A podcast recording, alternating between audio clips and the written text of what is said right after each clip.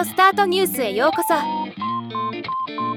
この番組はロボットスタートによる音声広告やポッドキャストなど音声業界の最新情報をお伝えする番組です。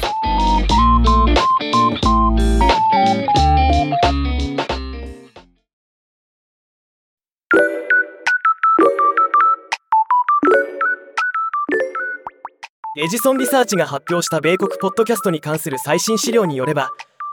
上位25のポッドキャストに広告を出すことで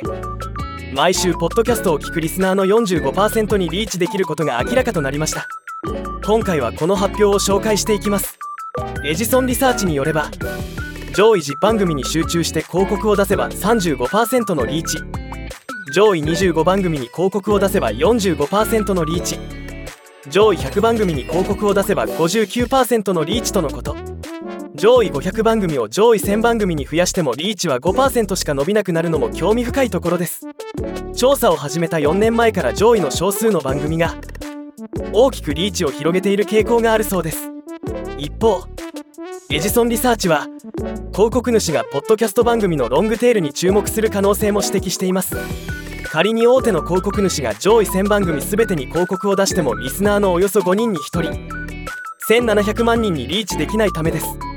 今回の調査でわかることは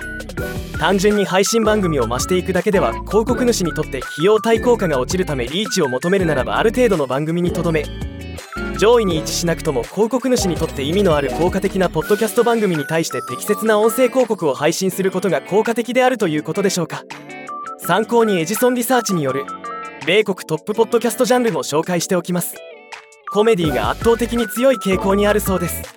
同じくエジソンリサーチによる米国人気ポッドキャスト番組トップ50この番組全てに広告を出せばリスナーの過半数にリーチするリストということになります。ということで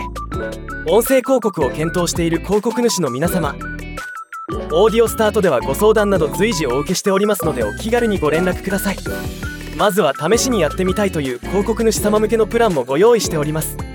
ではまた。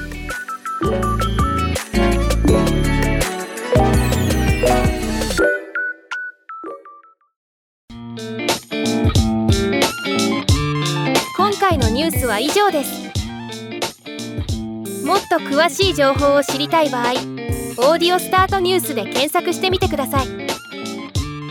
ではまたお会いしましょう。